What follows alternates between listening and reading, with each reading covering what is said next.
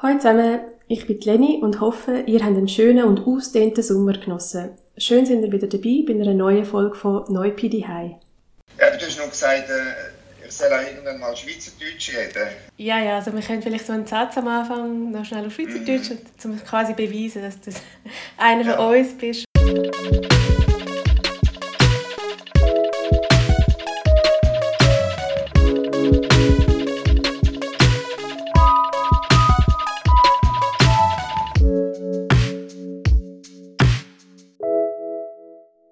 Seit der letzten Folge sind die Corona-Zahlen bei uns ja nochmal derart gestiegen, dass unserem Gesundheitssystem wieder ein Kollaps droht und wir fängt angehalten sind, uns den Gang zum Arzt zweimal zu überlegen. Dabei sind wir uns vielleicht nicht einmal wirklich bewusst, dass selbst das ein enormes Privileg ist. In dieser Folge werde ich darum ein bisschen der Frage nachgehen, wie es eigentlich ist, wenn man nicht einmal kann zum Arzt gehen, wie es dort, wo man wohnt, vielleicht gar keinen hat. So geht es nämlich noch ganz einem Haufen Leute auf der Welt. Nicht zuletzt auf den Philippinen, besonders in den abgelegenen Dörfern, wo die Leute von der restlichen Zivilisation abgeschieden leben. Ich habe darum gedacht, melde mich doch wieder mal bei meinem lieben Kollegen Andreas Schmitz. Hallo Andreas. Ja, hallo. Hi Lenny. Grüß dich. Hinter dem sehr deutschen Namen Andreas Schmitz verbirgt sich ein mega gemögiger Halb-Pinoi. Der Andreas hat sich, als er dort mal noch am Bodensee gelebt hat, immer wieder mal auf die andere Seeseite begeben und sich sehr bei Neupi engagiert. Inzwischen lebt er mit seiner Frau aber leider wieder ein bisschen weiter weg. Nicht zuletzt, weil er jetzt als Projektreferent für die Philippinen bei der NGO German Doctors arbeitet. Der Andreas hofft darum, dass seine Kolleginnen und Kollegen das mal vielleicht auch mitlosen und darum hat er gefragt, ob es möglich wäre, die Folge ausnahmsweise auf Hochdeutsch zu halten. Wie fange ich an? Ja, hallo zusammen. Andreas Schmitz ist mein Name. Ich bin äh, 37 Jahre alt und ich wohne hier in Köln im schönen Rheinland. Ich bin ja auch so eine Art Second Generation, zweite Generation. Meine Mutter kommt von Philippinen. Also meine Mutter kommt ursprünglich aus äh, Pangasinan. Ja, und bin selber eng durch die Familie mit den Philippinen verbunden. Von 2012 bis 2014, genau, habe ich in am Bodensee gelebt und hatte äh, von dort aus Kontakte zu Neupi gehabt. Hatte da bei euren Konferenzen mitgemacht und bei euren Aktivitäten, die ihr damals da organisiert habt. Ich bin natürlich bei German Doctors hauptberuflich tätig und äh, engagiere mich aber auch ein bisschen ehrenamtlich zu den Philippinen. Also ich bin Mitglied im Philippinenbüro hier in Köln. Das ist so ein kleiner Verein, die äh, arbeiten im entwicklungspolitischen Bildungsbereich und da engagiere ich mich ein bisschen in dieser Second Generation Gruppe, UGAT heißen die dass man sich auch so über Fragen der Identität austauscht, äh, wie, wie, wie sehen wir uns als zweite Generation, als Deutsch-Filipinos, die wir hier geboren sind? Wie ist noch die Beziehung zu unserem, zu dem Land unserer Eltern? In das Land, wo seine Mutter herkommt, hat es Andreas dann auch im Jahr 2013 nochmals verschlagen, dann nämlich als der Taifun Haiyan gewütet hat. Während sieben Monaten half er den direkt Betroffenen auf Tacloban, eine neue Existenz aufzubauen und sammelte dabei viele wertvolle Erfahrungen, auf die er jetzt bei seinem Job mit German Doctors zurückgreift. Ja, es war eine prägende Zeit für mich auf den Philippinen. Erste Mal, dass ich auch etwas länger auf den Philippinen war. Es hat leider nicht gereicht, um Tagalog oder Visaya zu lernen. ja, ich war halt dann wirklich konzentriert auf die Arbeit vor Ort und äh, hatte dann während der Zeit von German Doctors gehört. German Doctors, da arbeite ich jetzt seit mittlerweile äh, sechs Jahren. Also es ist eine Nichtregierungsorganisation und wir arbeiten in fünf Ländern, auf den Philippinen, in Indien, Bangladesch, äh, Kenia und Sierra Leone. Und äh, so das Alleinstellungsmerkmal ist, dass wir äh, ehrenamtliche Ärzte in, in unsere Projekte entsenden. Das sind halt also ehrenamtlich tätige Ärzte, die praktisch ihren Urlaub opfern oder schon pensioniert sind und praktisch ihre freie Zeit äh, German Doctors sozusagen spenden und vor Ort tätig sind und in unseren Projekten mitarbeiten. Kannst du nochmal sagen, wo genau auf den Philippinen seid ihr überall vertreten? Also wir haben unsere Hauptprojekte äh, auf Mindoro. Dort haben wir eine Rolling Clinic und jetzt auch äh, Primary Healthcare angefangen. Das Projekt besteht seit 2002 und dann haben wir ein anderes Projekt äh, in Kalinga Apayao in den Cordillera, in den Bergen von Luzon. Da haben wir in 2017 angefangen dort haben wir derzeit noch einen Langzeitarzt vor Ort, Gerhard Steinmeier. Das ist praktisch unser letzter Mann vor Ort, neben natürlich den lokalen Mitarbeitern. Genau, und dann haben wir äh, auf Mindanao Projekte. Also wir haben ein Krankenhaus noch in Buda, Marilok-Distrikt. Also das gehört zu Davao City, ist aber im ländlichen Raum. Ja, der Schwerpunkt ist dort auf äh, sozusagen Entbindungen. Also wir viele Lumat-Frauen und aber auch viele äh, andere Lumats, die mit anderen Krankheiten dorthin kommen. Genau, und derzeit kommen auch Corona-Patienten in das Krankenhaus, die wir aber weiter überweisen äh, nach Möglichkeit. Und äh, das andere Projekt ist äh, ein TB-Programm in Cagayan de Oro. Die Inzidenzrate ist sehr hoch auf den Philippinen, was Tuberkulose betrifft. Und wir haben da ein Treatment Center. Seit jüngstem haben wir jetzt auch ein neues Projekt angefangen auf der Insel Samar äh, dort wird dann auch ähnlich wie auf Mindoro dann mit Rolling Clinic und Primary Healthcare begonnen.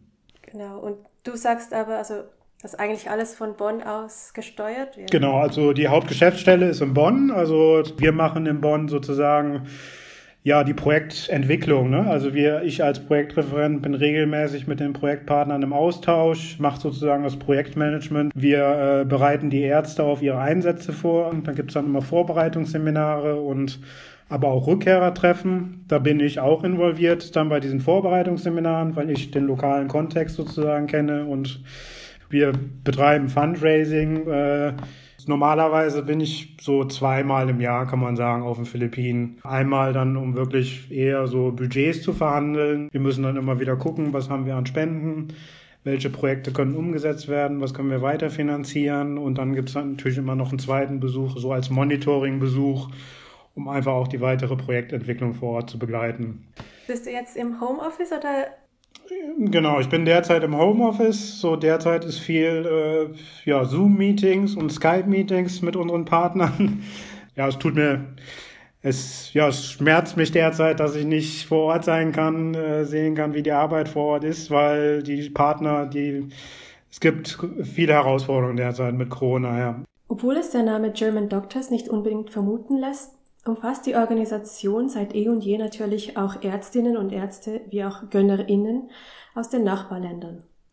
Um die Partnerschaft zu verstärken, wurde 2018 schließlich der Verein Swiss Doctors gegründet. So bildet die NGO zusammen mit den Austrian Doctors einen Dachverband.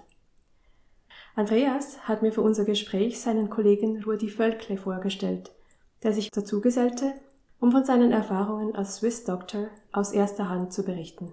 Jetzt müssen wir nach Rudi zuschalten. Ich mal schauen, ob das geht. Add. Joined. Hallo Leni.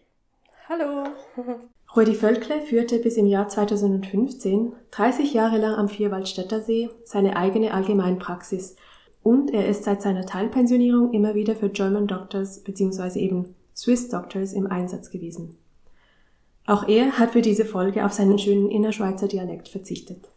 Also mein Name, mein Name ist äh, Rudi Völkle. Ich bin selbst jetzt äh, 71-jährig, ja, bin verheiratet, zwar mit einer Philippinin, da habe ich auch noch einen, einen, eine Verbindung mit den Philippinen, seit 30 Jahren mit einer Philippinin verheiratet, zwei Kinder, denen geht es ähnlich wie Andreas, wenn sie in den Philippinen sind, sehen sie sehr philippinisch aus, können die Sprache aber auch nicht und das führt dann etwa manchmal zu Missverständnissen. Durch einen Artikel in der Ärztezeitung wurde Rudi auf die German Doctors aufmerksam und fühlte sich sofort angesprochen. Er findet es zum Beispiel gut, dass die German Doctors kontinuierlich mit den Akteuren vor Ort zusammenarbeiten und er schätzt ihren nachhaltigen Ansatz. Auch die sechswöchigen Einsätze bezeichnet er als familienverträglich und überschaubar. Inzwischen war er bereits zweimal in Kalkutta und wurde auch schon mehrmals auf die Philippinen entsandt. Letzten Januar war er zum dritten Mal in Mindoro, wo normalerweise zwei Teams im Einsatz sind, also das Nord- und das Südteam. Kannst du ein bisschen näher erklären, worum es sich dabei handelt bei diesen Rolling Clinics? Ja, gerne. Ziel des Projektes ist ja vor allem die äh, medizinische Grundversorgung der Urbevölkerung. Äh, die nennen sich Manyans. Äh, das sind 100.000 Personen circa. Und diese Manyans leben inzwischen vor allem in den Bergen und leben da recht abgeschieden. Ja, wie sieht eine Rolling Clinic äh, konkret aus? Äh, jeden Tag fährt ein German Doktor mit seinem Team und einem Land Rover oder so einem, äh, ja, es sind Ford Explorer Geländefahrzeuge in die Berge über Stock und Stein. Das ist manchmal sehr interessant durch Bäche, Urwälder und so weiter. Gewöhnlich sind das so Fahrten von zwei bis vier Stunden Anfahrt. Man kommt auch nicht immer ganz zum Ziel. Manchmal kann man bei Regenzeit oder so einen Bach oder einen Fluss nicht durchqueren. Dann muss man äh, den, äh, den Sprechstundenort äh, dann verlegen. Äh, mitfahren tut da der, der Chauffeur, der Arzt, dann die Teamleiterin, die ist gleichzeitig wirklich als Übersetzerin, dann eine Apothekerhelferin, welche die Medikamente verteilt, kleine Verbände macht. Hinten ist dieses äh, Geländefahrzeug randvoll gefüllt mit Medikamentenkisten, äh, Sprechstundenutensilien, äh, auch die Klapptische, Behandlungstisch, Stühle, wird alles verladen morgens jeweils und vor Ort dann wieder ausgeladen. Äh, das ist dann vor allem die Arbeit des Chauffeurs und auch äh, fitere German Doctors können sich da verdient machen mit Ein- und Ausladen. Von Zeit zu Zeit kommt im Mindoro auch ein Zahnarzt zum Einsatz, ich würde sagen so circa dreimal im Jahr, äh, wobei äh, diese zahnärztliche Tätigkeit beschränkt sich ja vor allem auf das Ziehen der Zähne. Äh, die Gewisse sehen zum Teil wirklich schlecht aus. Die Leute kauen da Betelnüsse zum Beispiel. Die Kinder beginnen sehr früh mit Süßigkeiten aus diesen Shops und äh, die Zahnprobleme sind äh, wirklich äh, recht gravierend. Äh, Sprechstunde halten wir äh, in improvisierten Räumen. Das kann ein Schulzimmer sein, eine Kirche, äh, aber manchmal sind das auch nur Bambushütten oder Notzelte. Neben den Krankheiten, die die German und Swiss Doctors je nach Region behandeln, findet man bei den Mangyan mit ihren spezifischen Lebensbedingungen aber auch Krankheiten vor, die uns vielleicht nicht unbedingt geläufig sind. Ich habe das Wort vorher noch nie gehört. Was heißt Krebsmilbe? Ja, äh, das ist eine parasitäre Erkrankung. Also diese Milben nisten sich in der Haut ein und erzeugen einen äh, ausgeprägten Juckreiz. Das Leidige daran ist, dass häufig die ganze Familie betroffen ist, vom Kleinkind bis zu den Erwachsenen. Äh, die Milbe geht da gern von Person zu Person. Und ja, sie erzeugt dann mit der Zeit auch Ekzeme, die Leute kratzen sich und so. Ja, es ist ein verbreitetes Hautleiden da.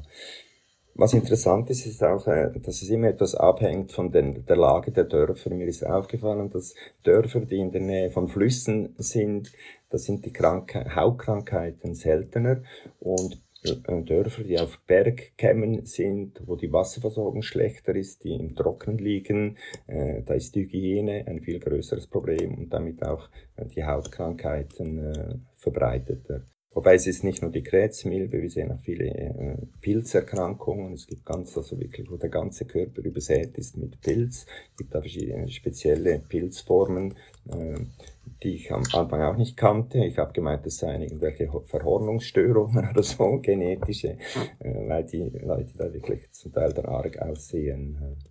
Es geht den German und Swiss Doctors aber um mehr als nur eine kurzfristige Behandlung von akuten Erkrankungen.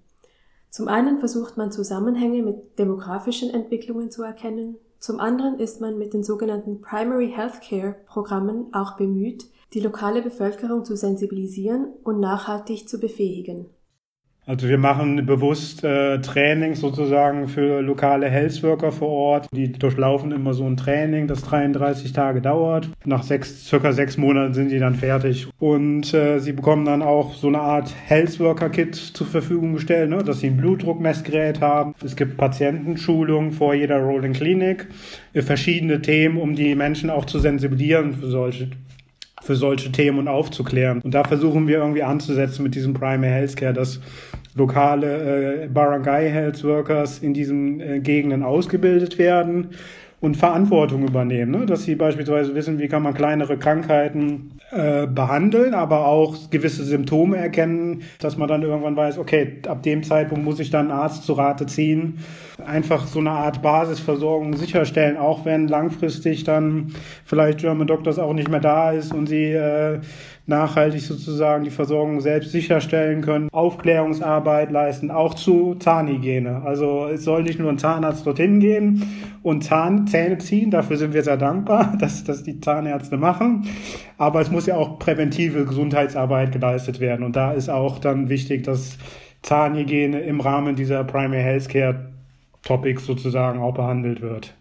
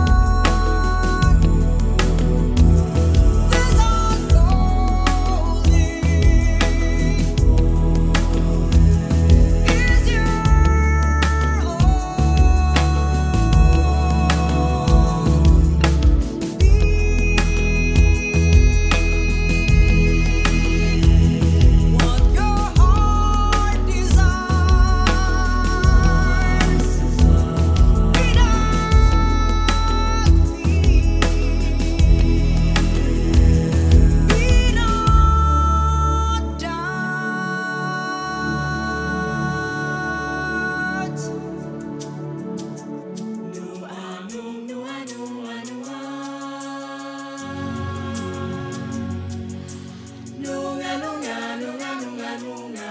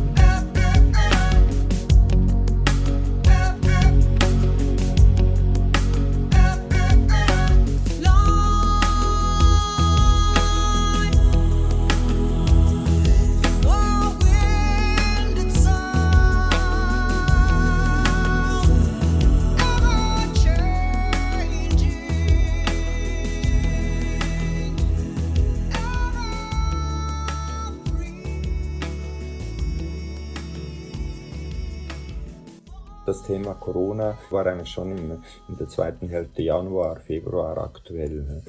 Das erste Warnzeichen war, da wusste ich gar nicht, um was es geht, äh, bei der Einreise am 3. Januar, äh, da flog ich über Hongkong und in Hongkong auf dem Flughafen gab es überall große Schilder, äh, man solle sich beim Arzt melden, wenn man irgendwie Fieber hat oder Husten, aber niemand sprach von Corona. Das war irgendwie, ich dachte, das ist einfach so eine Warnung, wie das etwa vorkommt an Flughäfen und so. Und da begann ich dann im Januar die Arbeit im Mindoro da wurde es dann bekannter, dass es Corona gibt in China. Und die Leute waren schon recht sensibilisiert, selbst in Mindoro und die Manians hörten davon. Und äh, unsere Mitarbeiterinnen haben die Leute bereits instruiert im Tragen von Masken, wie man die trägt, wie man die anzieht und so weiter. Also es wurde da schon eigentlich etwas vorbereitet. Ich konnte meine Zeit äh, normal verbringen bis äh, Ende Februar. Der Kollege, der mir gefolgt wäre, der kam von sich aus dann nicht mehr, weil die Situation einfach zu heikel war. Im Nordteam kam dann noch ein Arzt äh, Mitte Februar aus Deutschland. Der musste dann aber vorzeitig abbrechen nach vier Wochen und fast notfallmäßig. Also das war eine Nacht- und Nebelaktion, weil äh, die Flughäfen wurden sehr kurzfristig geschlossen. Der musste wirklich noch schauen, dass er von der Insel wegkommt und in, in Manila den Flug nicht verpasste da. Ja. und dann konnten eben keine Leute mehr geschickt werden, wurde alles abgesagt. Ja. Mhm. Ja, ich wäre, also wir in Bonn haben es auch sehr plötzlich erlebt, als Präsident Duterte sozusagen den Lockdown verhängt hat, mussten wir relativ schnell reagieren. Also in, unmittelbar nach der Rede von Präsident Duterte hatte mich Gerhard Steinmeier kontaktiert und ja, wir müssen gucken, dass die rauskommen, die äh, Kurzzeitärzte vor Ort. Und ja, danach war es sehr herausfordernd. Also man muss wirklich sagen, bei den Mangyans, wir haben viel Nothilfe machen müssen die letzten Monate aufgrund des Lockdowns war einfach auch ein Versorgungsproblem auf der Insel. Also es, also es waren schon Hungersnöte vor Ort, muss man sagen, auch in vielen unserer Projekte.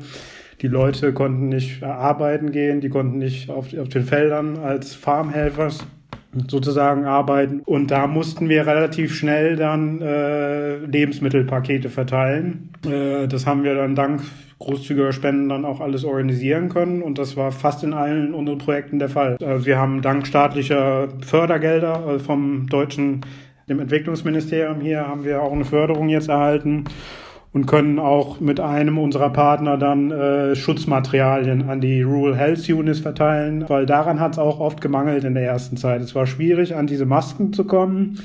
Äh, die ganze Schutzausrüstung, Alkohol zum Desinfizieren, die Preise waren, es war alles sehr teuer. Und äh, da, da, das war auch einfach sehr herausfordernd für die Partner. Aber mittlerweile haben wir die gut ausgerüstet. Also die haben jetzt diese Protective Equipment und äh, das hatten die dann auch in den ersten Wochen, wo die auch alleine unterwegs waren. Weil das mussten ja weiterhin, die chronischen Patienten mussten weiterhin versorgt werden und die TB-Patienten vor allem. Und das haben die, also muss ich echt sagen, Hochachtung vor denen wirklich sehr gut gemacht. Äh, die waren sich auch der Gefahr bewusst. Man wusste ja auch noch nicht, wie, wie Corona verbreitet ist. Äh, die Sorge war bei den Mitarbeitern da, bei deren Familien natürlich. Das, da haben die wirklich vieles geleistet. Die Situation mit dem zuvor unbekannten Virus hat aber auch Chancen aufgezeigt. Jetzt, wo keine ausländischen Ärzte einreisen können, verdankt es die NGO einigen einheimischen Ärzten, dass die Arbeit wenigstens teilweise weitergehen kann. Diese Ärzte setzen sich zurzeit neben ihrer sonstigen beruflichen Tätigkeit ein. Es war zwar schon vorher üblich, dass die German und Swiss Doctors während einem Einsatz per Smartphone mit ihren Kollegen und Kolleginnen in Europa in regem Austausch blieben, eben zum Beispiel für Krankheitsbilder, die sie vorher nicht kannten, in der jetzigen Notlage können diese quasi Ad-hoc-Ärzte nun aber systematisch jederzeit die Expertenmeinung ihrer europäischen KollegInnen einholen. Also es war ja so, dass äh, dann im April äh, die Anfrage aus Mindoro an Bonn kam, ob ehemalige Ärzte für telemedizinische Beratung und Betreuung der Teams äh, sich zur Verfügung stellen würden. Und das haben dann äh, sechs Kollegen sehr gerne gemacht. Das funktioniert so, dass äh, die Teamleiterinnen in den Dörfern äh, Smartphones verteilt haben an Gesundheitsverantwortliche und die äh, schicken jetzt eigentlich täglich dann Fotos, vor allem von Hauterkrankungen, aber auch andere Fragen, äh, schicken die an die Teamleiterinnen und diese Teamleiterinnen äh, weisen diese Fragen weiter an uns über Messenger-Chat und da kommen täglich jetzt äh, diese Fragen an uns. Wir haben eine Art Wochenplan eingerichtet. Äh, es antwortet jeweils ein Kollege. Wir beantworten so vier bis acht äh, Anfragen pro Tag. Alle können auf den Chat einsehen, äh, auch Ideen vorbringen und so weiter. Es ist eine ganz interessante Tätigkeit. Die Urbevölkerung ist die also hat Corona sie schon erreicht oder geht es jetzt eigentlich mehr um eben die sonstige Nothilfe? Sie haben gesagt, es gäbe welche in Mindoro, aber äh, eigentlich wenige, äh, wenn man eben denkt, dass ja die Philippinen das meist betroffene Land in Südostasien sein sollen mit riesigen Zahlen von Corona-Patienten. Ich glaube, die finden sich vor allem in den Agglomerationen, Metro Manila und so, in den großen Städten und Slums. Auf der Insel selbst, in Mindoro, äh, scheint es mir nicht so ein großes Problem zu sein. Genau, also kann ich auch nur bestätigen, in den ländlichen Räumen sind sie jetzt noch nicht so betroffen, aber es ist immer wieder Aufruhr da, ne? Wenn dann wieder Leute aus Manila kommen oder aus den größeren Städten, dann kommt ein Bus an Und dann ist immer äh, schon die Gefahr da. Und es ist dann nicht wie hier in Europa, wo dann äh, sozusagen dann das gut organisiert ist, wo man dann sagt, ja, ab 50 pro 100.000 ein, wo, dass man dann so gewisse äh, Regularien hat, was man da machen soll. Es ist schwierig für die Staaten. Ne? Jede Local Government Unit, jede Municipality entscheidet das für sich selber und macht dann immer wieder einen regionalen Lockdown und lässt dann je nachdem niemanden von außen rein. In unserem Krankenhaus hatten wir schon einzelne Fälle. Also wir hatten jetzt auch einen Todesfall gehabt äh, im Bude im Krankenhaus, wo äh, ein Patient mit äh, Corona-Erkrankung da war. Den haben wir natürlich versucht zu behandeln, ist aber dann ja wirklich äh, verstorben an, an Covid-19 und eine andere jüngere Patientin, die haben, die ka kam auch vor paar Wochen mit äh, starken Symptomen äh, in, in die Klinik und die haben wir überwiesen dann an, an das Corona Treatment Center sozusagen und äh, hat das auch leider nicht überlebt. Es gibt ja mittlerweile 390.000 äh, Covid-Fälle, äh, 7.461 Tote. Ich hatte noch mal heute Morgen mit dem äh, Board-Member von unserer Partnerorganisation gesprochen, äh, Dr. Manuel Dairit. Der ist ehemaliger Gesundheitsminister äh, von den Philippinen und äh, und er hatte mir berichtet, dass es äh, 1889 Intensivbetten gibt äh, auf den gesamten Philippinen. Und ja, wenn man äh, rechnet, ein Prozent äh, dieser 390.000 äh, haben dann schwerwiegende Fälle und müssen intensivmedizinisch behandelt werden in Krankenhäusern, dann wird sich die äh, Lage sehr dramatisch zuspitzen innerhalb der nächsten Monate. Viele Leute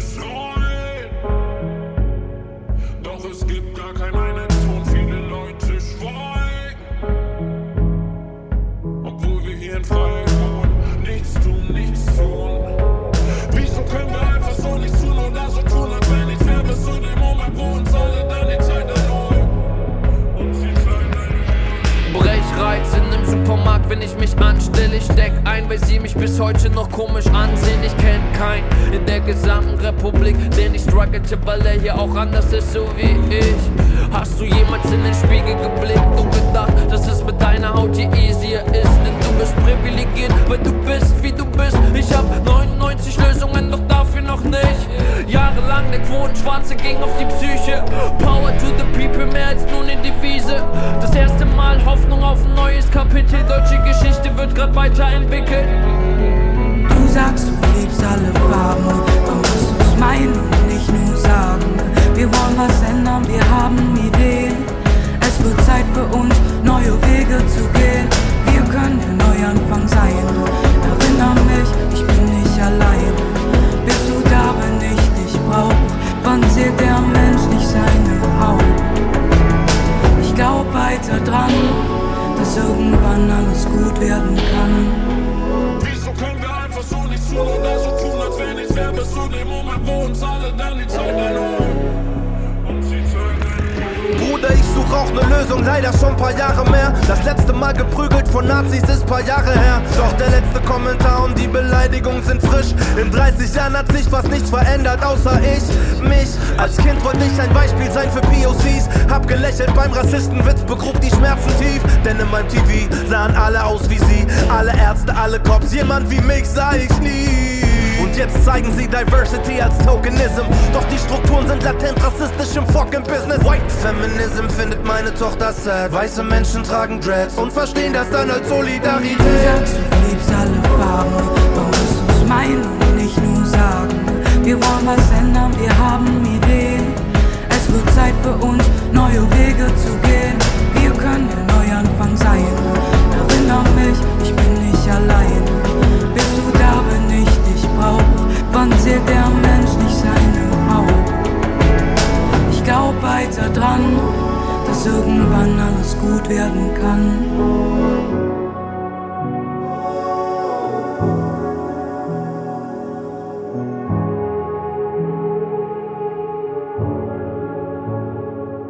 Bleib wach, schau mir ins Gesicht. Ich zähl auf dich, vergess das nicht, obwohl ich weiß. Veränderung ist niemals leicht.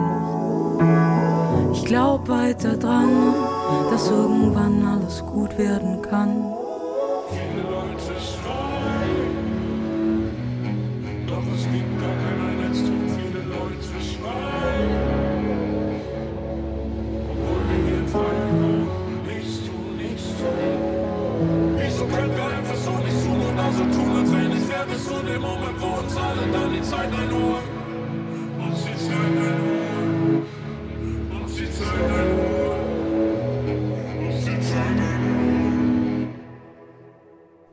Das eigentlich finanziell für die Leute? Also wenn sie jetzt zum Beispiel nicht operiert werden können oder wenn du sie transferierst, also in der Schweiz zum Beispiel unter Freunden, sagen sie ja, äh, bis man überhaupt behandelt wird, muss man irgendwie ein Vermögen schon mal vorweisen. Und wie ist es eben dort, wenn Sie zum Beispiel jetzt bei, bei den German Doctors nicht behandelt werden können? Gibt es da irgendwie, werden Sie von euch unterstützt? Das ist eine schwierige Frage und auch schwierig äh, durchzublicken bis ins Letzte.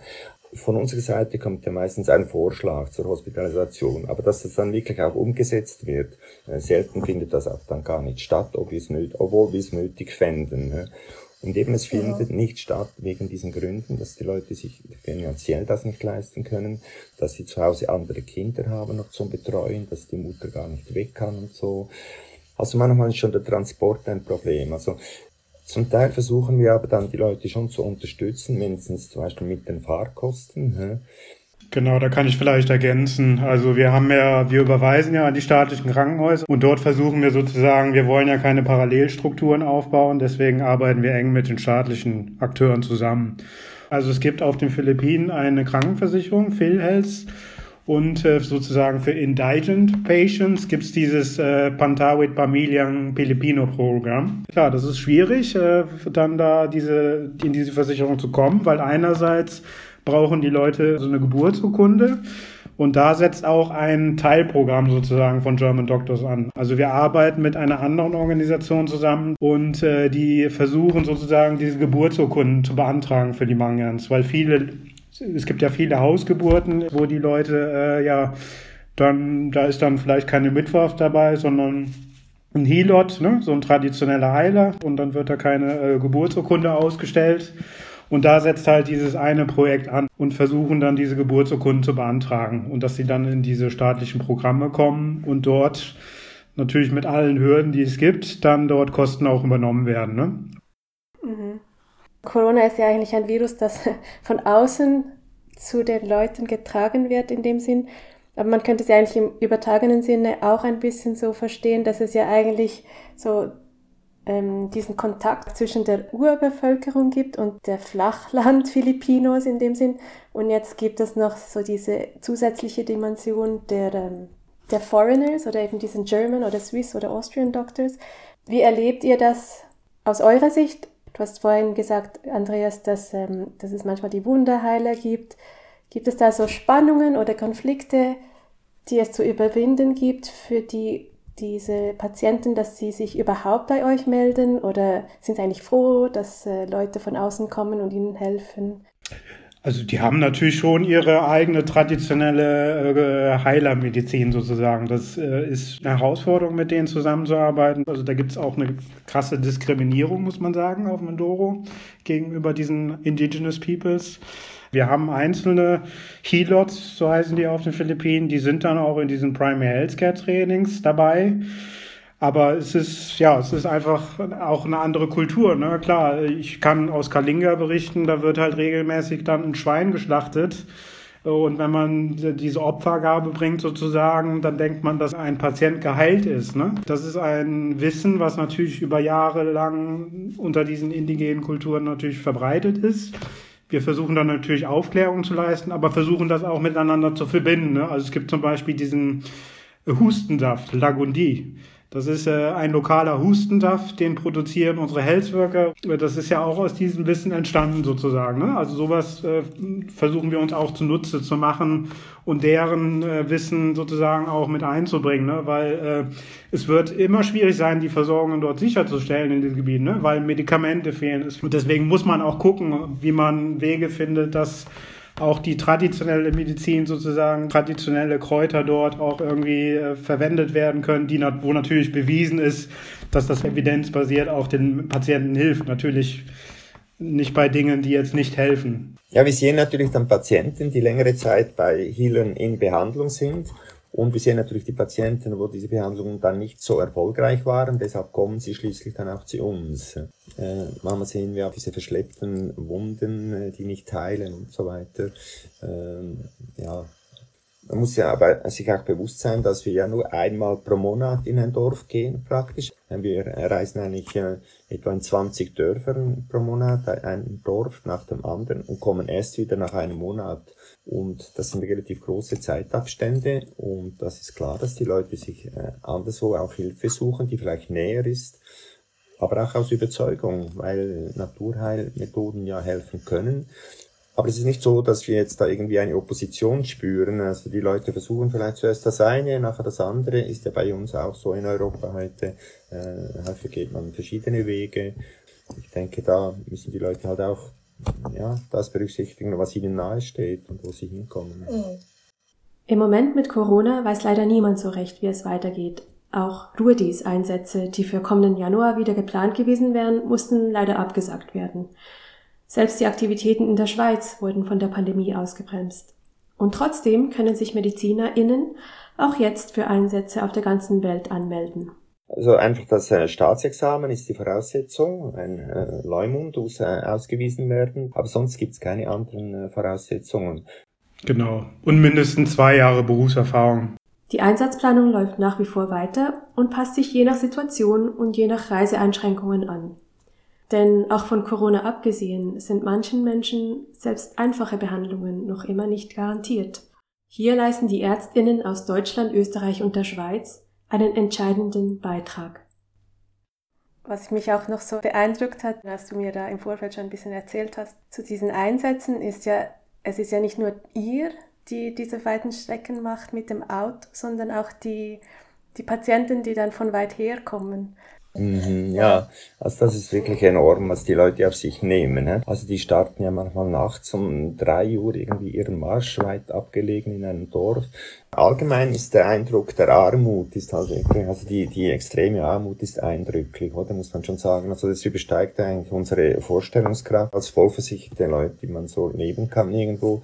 Medizinisch finde ich ist äh, immer ein Highlight eigentlich die Tuberkulosebehandlung. Ganz eindrücklich ist da die, die Wirbelsäule-Tuberkulose.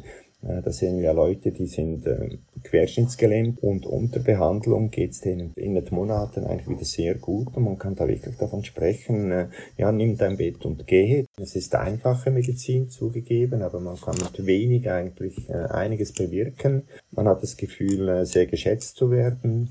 Man hat wenig Bürokratie natürlich. Man ist wirklich an der Medizin und am Arbeiten. Bei dir, Andreas? Luzon fand ich immer beeindrucklich, wie wir auch diesen Mental Health Patienten helfen. Also äh, da gibt's ja oft diese Patienten, die dann in Käfigen gehalten werden. Wenn wir dann die dann mit Medikamenten stabil einstellen, dann können die eigentlich ein normales Leben führen. Das, also das ist ja so ein stigmatisiertes Thema auch, ne? weil die Familien irgendwie ja nicht wissen, wie sie damit umgehen können. Und wenn ich dann die Patienten sehe, wie sie, wie sie beim nächsten Besuch freudig einen anstrahlend äh, anlächeln sozusagen, das ist natürlich dann auch irgendwie eine Erfolgsgeschichte.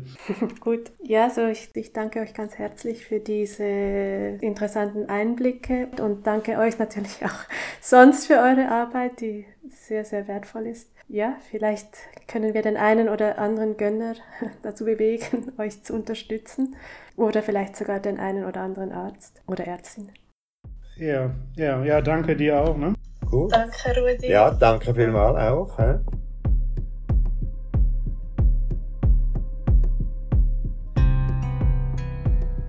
Für diese Folge danke ich nochmal Andreas Schmitz für die Unterstützung, Rudi Völkle fürs Mitmachen, der Chantal Neumann für den Fact-Check und Richard für die Eingangsmusik. Die Songs für die heutige Folge findet ihr wie immer im Podcast beschrieben und wenn ihr mehr zu den Swiss Doctors erfahren wollt, könnt ihr auf swiss-doctors.org gehen.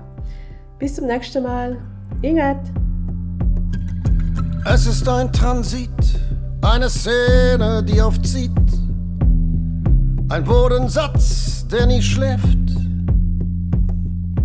Es ist ein Virus, der sich in die Gehirne fräst, der sie versucht der sie beleckt. Es wird laut gedacht, alles ist erlaubt. Es lallt und hallt von überall. Jeder Geisteskrampf wird ganz einfach mal gesagt, es wird gejagt. Ohne Moral.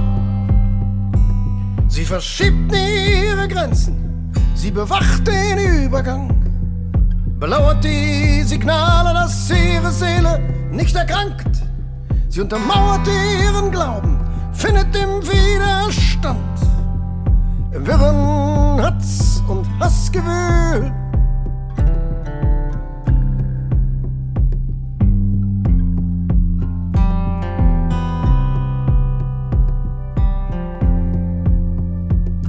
Es bräunt die Wut, es dünkelt. Der kleine Mob macht rein. Es ist die Angst, die glaubt, sauber muss es sein und immer brenzlig und gemein. Sie verschiebt nie ihre Grenzen, sie bewacht den Übergang, belauert die Gedanken, dass ihre Seele nicht erkrankt. Sie untermauert ihren Glauben, findet im Widerstand, im wirren Hatz und Hassgewühl. Fall der Fälle, es ist wie es scheint, steht an der Schnelle und mischt sich ein, ganz ruhig. Fall der Fälle, nichts ist neu und die Gefahr, und die Gefahr, weiß die Gefahr, steckt auch in ihr. Sie verschiebt ihre Grenzen, sie bewacht den Übergang, belauert die Gedanken, dass ihre Seele nicht erkrankt. Sie untermauert ihren Glauben, findet im Widerstand, im wirren Hatz und Hassgewühl. Go! Fall der Fälle, es ist wie es scheint, steht an